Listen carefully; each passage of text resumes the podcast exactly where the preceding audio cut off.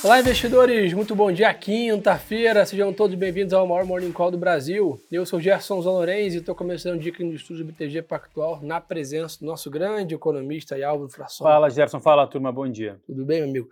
Vamos lá, pessoal. Começando o mercado internacional aqui. A semana vem tendo uma dinâmica parecida né, lá no mercado internacional, na, na, pelo nas aberturas, né? Então o mercado abre é um pouco de lado. Ontem foi um dia de agenda carregada lá fora, hoje também, talvez hoje é o dia mais importante aqui é, na semana. Então, os índices praticamente com uma leve alta, o S&P sobe 0,2, o Eurostox 0,30, Londres sobe 0,5%, a gente percebe um volume ali um pouco mais reduzido nessa manhã da quinta-feira, e a grande explicação é o dado que a gente vem comentando com vocês desde a semana passada. Né? Então, agora pela manhã, teremos a divulgação do PCI, principal dado de inflação dos Estados Unidos, é o índice de inflação mais observado pelo Banco Central americano, 10,5 da manhã. Álvaro, é bem verdade que a gente vem bebendo dessa melhora internacional desde o começo do mês, né? esse rally que a gente está tendo de final do ano vem sendo explicado por essa bateria né, de dados melhor dos Estados Unidos que, que a gente está esperando para esse PCI de hoje? Mais uma confirmação positiva ou é melhor ficar né, um pouco mais alerta?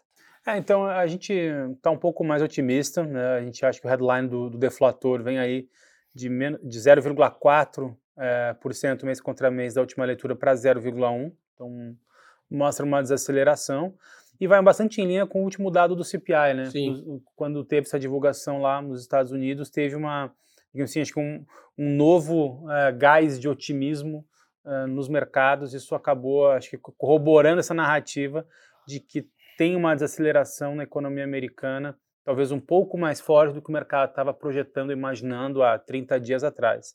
Acho que vale lembrar também que alguns diretores do, do Federal Reserve têm dado declarações um pouco mais doves, né? tem membros votantes que inclusive têm uma, em geral, uma postura mais hawkish, como o Waller, uh, já vem, digamos assim, suavizando. Uh, suavizando. um pouco o discurso. E aí, assim, eu, eu acho que é mostra como o mercado ele é bastante volátil. Uh, na, nessa terça-feira, o mercado estava projetando uma probabilidade de 38% que o início do ciclo de juros começasse em maio, lá, no, lá nos Estados Unidos. Ontem já foi para 58%. Assim, é, hoje 30% já é na, na reunião anterior. Exato, 30% já está em março. É, é então, assim, Uh, é por isso que a gente vem falando aqui, Gerson, e já fazendo um, um pegando uma ponte aqui, mas já fazendo um link com a alocação, é, a gente já vem alertando aqui há algum, há algum tempo nos nossos relatórios, aqui no Morning Call, de que não adianta você esperar todo o, o risco de inflação nos Estados Unidos passar para você se posicionar aqui no Brasil, seja em renda variável, seja em renda fixa com mais duration. Né? Então, assim, eu acho que o que, tá, o que tem acontecido nos mercados nas últimas semanas reforça o ponto que é, é, é, nesse momento de ainda incerteza que é importante, que ainda tem prêmio nos ativos de risco. Então, assim, acho que o PCI hoje, acho que ele, ele, vem, a, ele vem, não digamos assim apenas para confirmar, é claro que pode ter algumas surpresas altíssimas aí no núcleo, é, que der, na nossa avaliação sai de 0,3 para 0,2, mas que deve corroborar a narrativa de uma queda da atividade americana. Bom, então, pessoal, para quem chegou aí depois, 10 e meia da manhã, tá a divulgação do principal dado de inflação dos Estados Unidos. O mercado abre lá fora em leve alta, acompanhando essa tendência de novembro, que é uma tendência aí de apetite a risco para os ativos. Eu acho que o principal ponto, né, o 10 anos dos Estados Unidos, título de renda fixa mais seguro do mundo, saiu de 5% de taxa para 4,29% hoje. Né? Então, essa melhora aqui, essa, essa redução de taxa foi o que trigou esse movimento lá fora. Um outro ponto para a gente ficar de olho, pessoal, é a gente está vendo hoje mais um dia de mercado de commodities positivo, um outro fator que a gente tem ajudado bastante o Brasil aqui também. Então, hoje o petróleo né, volta a negociar próximo a 84 dólares, aqui sobe 1%, e o minério de ferro também acompanha esse movimento, sobe no, na mesma magnitude a 130 dólares a tonelada. Né? Então, acho que o minério vem com uma dinâmica bem mais, né, vamos dizer assim, estável né, de alta do que o petróleo, mas na média os dois se manterem em patamares bem elevados, que para a gente, um país aqui exportador de commodities, é bem favorável e ajuda os emergentes também né, na média. A gente vai falar um pouquinho daqui a pouco de Brasil, né, mas sem dúvida grande, ou a esmagadora maioria aí né, dessa alta de Bovespa aqui né, em novembro é explicada pela volta do investidor estrangeiro. São mais de 16 bilhões de reais de entrada aqui net, né, só em novembro aqui né, na Bolsa Brasileira.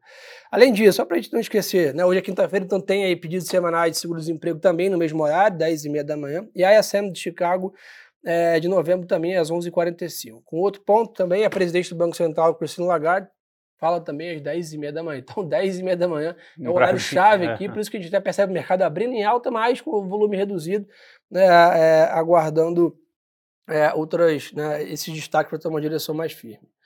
O dólar está ganhando um pouquinho de força lá fora, mas um ponto importante, né, para a gente também nessa, nesse mês de novembro, há um enfraquecimento do dólar né, frente aos principais métodos que também tem ajudado o real, né? Perfeito. É, eu acho que nesse, nesse movimento né, que Treasury acabou saindo lá há 10 anos de 5 para 4,5, acabou também ajudando a tirar um pouco desse, dessa força do DXY. Né? Então, uh, quando a gente vê ali o comportamento de, da, das principais moedas emergentes nesse mês de novembro, uh, quase todas elas têm um retorno positivo, tem, uma, tem, um, tem um movimento de apreciação. As únicas moedas que não, os emergentes que não apreciaram nesse mês de novembro foi a Argentina, Turquia, África do Sul e Rússia, né? Assim, aí por motivos bastante evidentes. Assim, é, quando a gente olha o comportamento do real nesse mês, ele até ficou bem abaixo do que poderia comparado a outros peers, né? Então, assim, eu acho que o, esse movimento, obviamente, é de, é de, enfraquecimento, mas se a gente tiver novos dados lá fora que mostram um enfraquecimento adicional, isso deve refletir também nesse, nessa força do dólar e isso ser positivo aqui para a real. Boa. E pessoal, a reunião da OPEP, que era para ter acontecido na última semana, está programada para rolar né, a partir de hoje. A expectativa do mercado é um corte de produção de mais um milhão de barris por dia para 2024. É esse movimento também que está dando suporte hoje para o petróleo. Então, acho que no mercado global é isso. Eu acho que é o dia mais importante da semana na parte de indicadores. PCI 10 e meia da manhã. O mercado abre sim no ponto positivo, como né, o Álvaro comentou, nas expectativas né, da continuação aí dessa, desses dados mais positivos em relação à inflação dos Estados Unidos. Para o Brasil, aproveitar que você está aqui para ajudar a gente bastante com isso. Álvaro, aqui no Brasil temos aí divulgação, né, nove da manhã aqui, criação de vagas de trabalho aqui é, no Brasil e também junto com taxa de desemprego, né, a expectativa aqui do banco é uma taxa de desemprego 7,7. Acho que vale mais a gente ressaltar que a gente também teve essa melhora global também ajudou bastante nessa curva de juros aqui, né? E, e, eventualmente a reunião mais discutida aqui, que é, que é de março, o mercado voltou a precificar né, a manutenção no ritmo de corte, né? É. Como é que está a nossa visão para isso? Então, a gente mantém também essa, essa visão de que a gente vai ter corte de, de 50 pontos base também para a reunião de maio. Legal. Aliás, para a reunião de março, maio, a gente ainda tem alguma, alguma dúvida, né? Então são é, mais 3,50 por enquanto. Pelo menos mais 3,50 e depois a gente pode ter ali mais umas 3 de 25. O qual a ida do banco é, é 9,75 de Selic para o final do ano que vem. Acho que, assim, ponto importante, no curto prazo, acho que tirou bastante risco, né? Assim, uh, lá fora a gente acabou de comentar que o movimento do dólar acabou ajudando todo mundo. Aqui dentro, a gente teve, pelo menos na LDO, por enquanto, o orçamento vai aprovar, a LDO vai ser aprovada com orçamento com déficit zero para o ano que vem uh, e o governo tem conseguido implementar algum ritmo no Congresso ali para aprovar algumas medidas. Né? Então a gente teve uh, ontem, inclusive, a gente teve ontem, inclusive, no Senado, a, a aprovação da, da PL das off, das, da tribuição de, de, offshores e fundos exclusivos. A gente deve ter, avançar o, também o tema de JCP nesse ano, que não era até tão, tão esperado. A, a ideia é que ficasse para 25, parece que já vai ser tributado já a partir do ano que vem. Uh, então, assim, o governo parece já colocar alguma, fora a subvenção de CMS também que está uh, uh, nesse radar que pode também já, ser tributado a partir do ano que vem. Então, o governo vai conseguindo mostrar um, um, pouco mais de, de trabalho. Mas acho que isso não tira o risco fiscal ali da frente, porque assim, é muito provável que haja uma mudança de meta, seja em março ou maio do ano que vem. E quando isso acontecer, o mercado pode aí sim botar ali alguma, alguma penalidade nessa mudança fiscal. Por hora, eu acho que o, o momentum para câmbio uh, acaba sendo bom, para risco o país acaba sendo bom. Ainda tem a questão também de apostas esportivas que ficou para a próxima semana, né? mais uma, Perfeito. uma iniciativa. É, o STF também né, retomou o julgamento sobre a flexibilização de é, regras dos precatórios e como o Álvaro comentou bem, né, a gente da Fazenda está né, tá com essa questão de limitar em 50% aí né, a distribuição do, do JCP, aumentar também a tributação de 15% para 20%, conforme os jornais noticiam nessa, nessa iniciativa. Né? Esse ponto precatório você comentou é importante também, assim, porque por mais que essa medida faça o governo uh, gastar muito, que a despesa primária aumente muito mais, mas o entendimento do qualitativo de precatórios de você, uma vez que o STF determinou o pagamento, o governo vai lá e executa esse pagamento, uh, você assim, é, retira um risco de rolagem desse precatório e de incorrer juros sobre esse precatório uh, acumulado no tempo. Né? Então, isso acaba trazendo um efeito para a estrutura da, da dívida, para a projeção da dívida futura, muito melhor pagando o precatório todo agora. Então, isso, esse tema também acaba ajudando a tirar um pouquinho de risco o país nesse momento. E se, esse, e se ele avançar, a gente deve ter, eu acho que um, também uma, mais um ambiente positivo para o Brasil. Boa. E para frente, Álvaro, dá para reforma tributária? Você acha que ainda tem espaço para a gente caminhar aí, né, finalizar esse ano? Como é que está a cabeça? Ah, nossa, nossa avaliação, sim. Acho que a PEC, ela ser aprovada nesse, nesse ano, ela é importante para conseguir no ano que vem o, o executivo né, e, o, e, o, legislativo avançar nos projetos de lei uh, que dão, digamos assim, o, uh, o corpo inteiro da reforma. Vai lembrar que a PEC, a PEC é só o esqueleto, né, das as diretrizes, mas os projetos de lei vão determinar, por exemplo, quanto que vai ser a alíquota do IVA no ano que vem, né? Uhum. Então, eu acho que esse ponto ele é importante votar agora, a gente acha que há espaço. E, assim, e, e pelo que o, o, legislativo tem mostrado, é que há, há tempo, né? Tem mostrado alguma celeridade adicional que a gente não imaginava. Então, a gente acha que está tá num caminho bastante positivo. Em relação a penais, você tinha falado antes, eu acabei não comentando, é, de fato, a gente está com um, um call de estabilidade, a gente acha que acabou, digamos assim, aquele benefício todo que a gente viu de serviços, né, que uh, nos últimos meses fez bastante preço, mas ontem, no dado do CAGED, empregos formais, a criação de empregos líquidos foi muito maior do que o mercado imaginava. Né? O mercado esperava uma criação líquida de 115 mil vagas, veio de 190. Então, isso pode trazer algum impacto na PNAD hoje. Então, esse dado vai ser importante. De novo, para a dinâmica de mercado, é importante que a PNAD pelo menos mostre alguma estabilidade para reforçar essa narrativa de que a atividade no Brasil está desacelerando mais rápido do que a gente imaginava. Isso faz curva de juros cair, faz bolsa ter um desempenho mais positivo. Boa.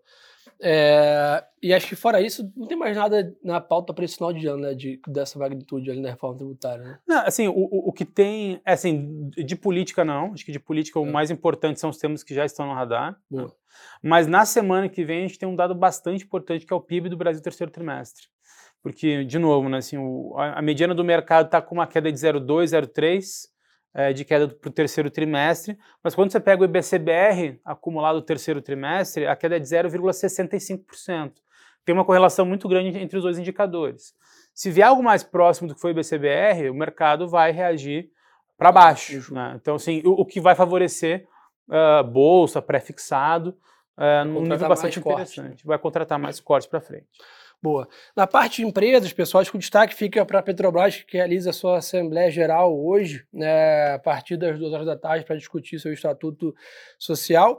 É, e de, de, resto, algumas notícias importantes aqui também, né? A Embraer informou que recebeu um pedido né, da canadense Port Airlines aí de 2,1 bilhões de dólares, né, 25 jatos é 195 da companhia, e ontem também assinou aí né, com a Arábia Saudita uma intenção né, de promover aí o avião cargueiro C-390 Millennium. Então, o Brasil expandindo aí né, a sua plataforma internacional na parte de aviação. É, Banco do Brasil paga hoje dividendos sobre o JCP e a TOTS também anunciou aí 127 milhões de dividendos também para frente. Então aqui as empresas né, pagando dividendos sobre o último TRI. Mais algum ponto, meu camarada? Eu acho que é isso. Né? Acho que a gente conseguiu pegar todos Boa. os principais assuntos do dia, mas como você falou, né, acho que de novo internacional ainda fazendo bastante preço, 10 e meia. Bastante preço. É um, é um horário bastante importante para o mercado no dia de hoje. Então, turma, é isso aí. Quem quiser ainda mais conteúdo, segue a gente aí, Gerson Zan Lourenço e Álvaro Fração. Parada obrigatória, compartilha o Morning Call aí com seus colegas, crescer na maior live do mercado aí, graças à confiança de vocês. Nosso muito obrigado por isso. Uma boa quinta-feira de negócios. E lembrem-se, turma, que o narrativo é sempre a boa informação. Um abraço.